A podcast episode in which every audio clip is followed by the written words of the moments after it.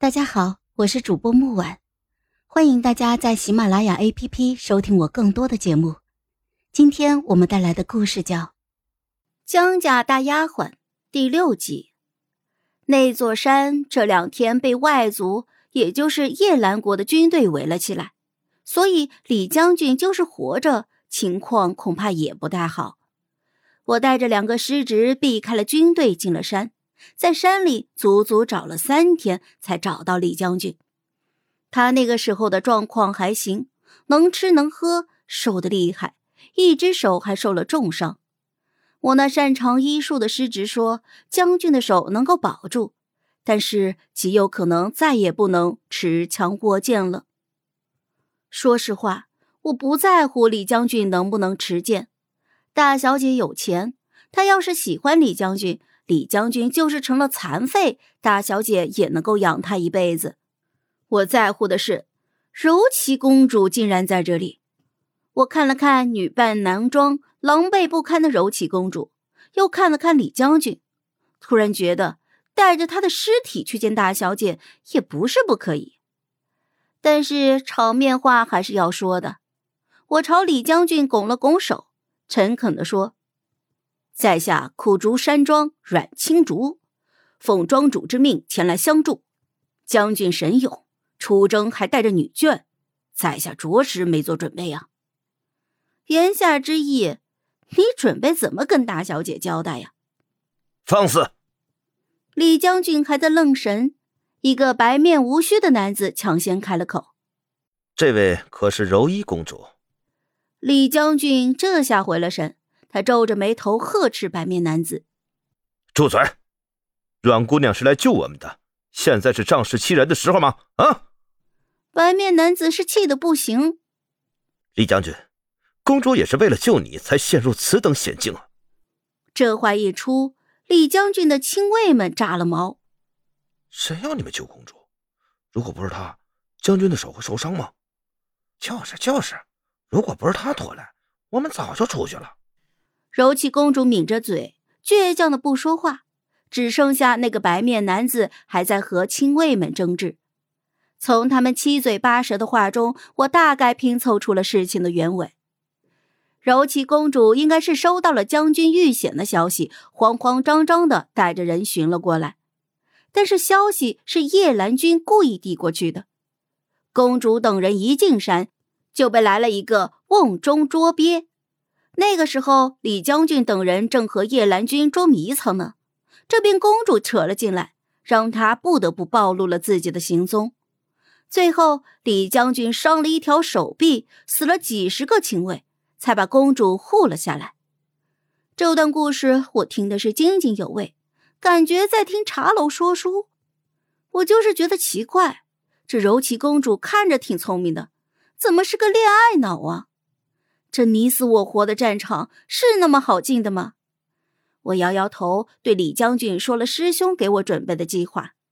跟我进山的两个师侄和李将军的年岁身量都相当，只用稍稍给李将军化个妆，就能让他以我师侄的身份出山。苦竹山庄素来不站队，又多在北地活动，以山庄弟子的身份行走是最稳妥不过的了。但现在多了一个公主，说吧，怎么办？我双手环抱在胸前，毫不客气的问李将军。最先开口的是柔琪公主，她声音干涩的说：“让将军走吧，本宫留下。此次是本宫考虑不周，理应担起责任。”亲卫们，你看看我，我看看你，都不吭声。白面男子尖叫了一声。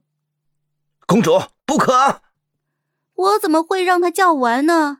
那声音跟杀猪一样，不是给敌人当靶子吗？我一个手刀就把白面男子给劈晕了，对着公主摇摇头，表示不赞同他的话。柔气公主一愣：“呃，这位姑娘，为何不可？”您是公主，必须离开。柔气公主满眼期待的望着李将军。似乎想从这句话中听出什么其他的意思。李将军不着痕迹的往后退了半步，恭敬的说：“公主，北地的百姓和士兵都知道您亲临于此，您若被抓住，将士们失去了军心，朝廷也会陷入被动。我一边嗯一边点头。一个被抓、被拿来威胁军队的公主，只有两个选择：自杀，激起百姓和将士们的愤怒；妥协，逼得朝廷背负骂名，打这一场仗。最后，朝廷落不落个冷血的名声，我不知道。但是李将军身为未来驸马，名声肯定是臭了。不论输赢，都说不定得去蹲大牢。我不在乎这个公主的命。但不能因为她让北地失去更多的生命，更不能因为他让李将军蹲大牢，让大小姐的盼望无期。虽然我和李将军相看两厌，但此刻他和我的想法应该差不多。柔气公主这次听懂了，她呼出了一口气，整个人都仿佛失了魂。一个漂亮的公主，现在成了一具呆板的躯壳。她也不再说话了，也不再看李将军了。李将军示意我到一边去，压低了声音对我说：“你有什么打算？”我把嘴撅得老高了，白了他一眼说：“哼，还能怎么办？你不是想到了吗？你们俩都得出去，那就只能找个假公主、假将军留下来吸引注意力了。”哎，说话还是那么没上没下，也就他宠着你。那当然。大小姐最宠我了。我看了他一眼，又一下子不高兴了。哎呀，快走快走，让我失职给你们化妆去。等出去了，你一定要想办法给大小姐写信，就说，嗯，就说，小竹答应他的事情办到了，要他重新开心起来。好了，本集故事就到这儿，我们下集见，记得订阅和点赞哦。如果你有喜欢的故事，也欢迎在留言区告诉我们。